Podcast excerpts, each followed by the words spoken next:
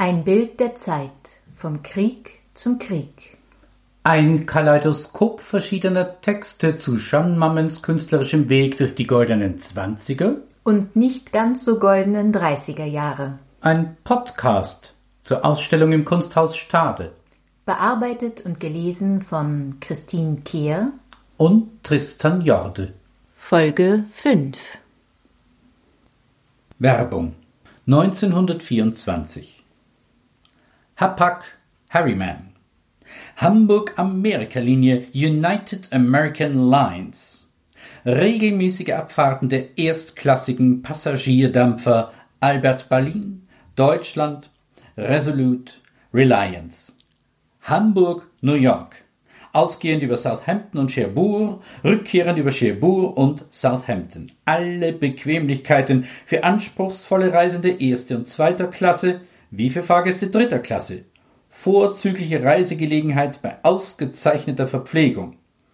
Weiter regelmäßige Abfahrten nach Südamerika, Kuba, Mexiko, Afrika, Ostasien und so weiter. Fahrkarten, Auskünfte, Drucksachen durch Hamburg-Amerika-Linie, Hamburg, Alsterdam 25.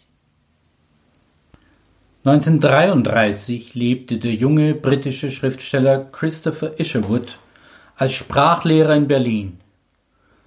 Seine Erzählung Ein Berliner Tagebuch, eigenes Erleben verarbeitend, führt den Leser auch ins romanische Café, dem Künstlertreff, eine Woche nach der Machtübernahme durch die Nationalsozialisten. Abends sitze ich in dem großen, halbleeren Künstlercafé an der Gedächtniskirche, in dem die Juden und die Linksintellektuellen die Köpfe über den Marmortischen zusammenstecken und ängstlich miteinander tuscheln.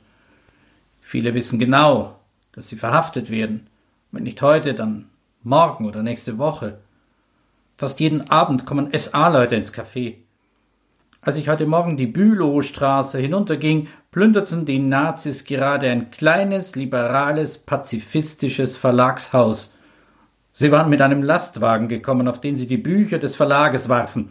Der Lastwagenfahrer las der Menge spöttisch die Buchtitel vor. Nie wieder Krieg, rief er und hielt eines angeekelt an einer Ecke des Einbands in die Höhe wie ein garstiges Reptil. Alles krümmte sich vor Lachen.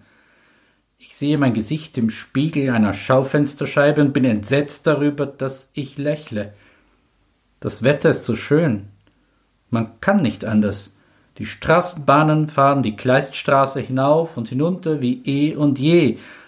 Auch jetzt kann ich noch nicht ganz glauben, dass sich das alles wirklich zugetragen hat. Kurt Tucholsky Rosen auf den Weg gestreut 1931 Ihr müsst sie lieb und nett behandeln. Erschreckt sie nicht, sie sind so zart. Ihr müsst mit Palmen sie umwandeln, getreulich ihrer Eigenart. Pfeift eurem Hunde, wenn er kläfft. Küsst die Faschisten, wo ihr sie trefft. Wenn sie in ihren Sälen hetzen, sagt Ja und Amen, aber gern. Hier habt ihr mich, schlagt mich in Fetzen und prügeln sie, so lobt den Herrn, denn prügeln ist doch ihr Geschäft. Küsst die Faschisten, wo ihr sie trefft. Und schießen sie, du lieber Himmel, schätzt ihr das Leben so hoch ein? Das ist ein Pazifistenfimmel.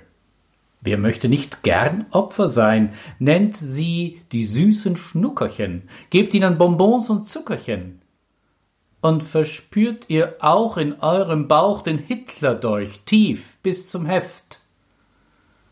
Küsst die Faschisten. Küsst die Faschisten. Küsst die Faschisten, wo ihr sie trefft.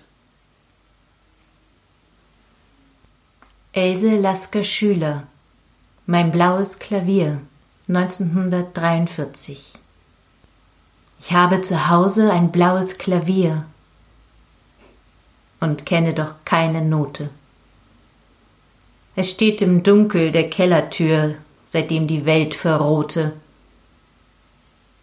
Es spielen Sternenhände vier, die Mondfrau sang im Boote. Nun tanzen die Ratten im Geklirr. Zerbrochen ist die Klaviatür, ich beweine die blaue Tote. Ach, liebe Engel, öffnet mir, ich aß vom bitteren Brote, mir lebend schon die Himmelstür, auch wieder dem Verbote.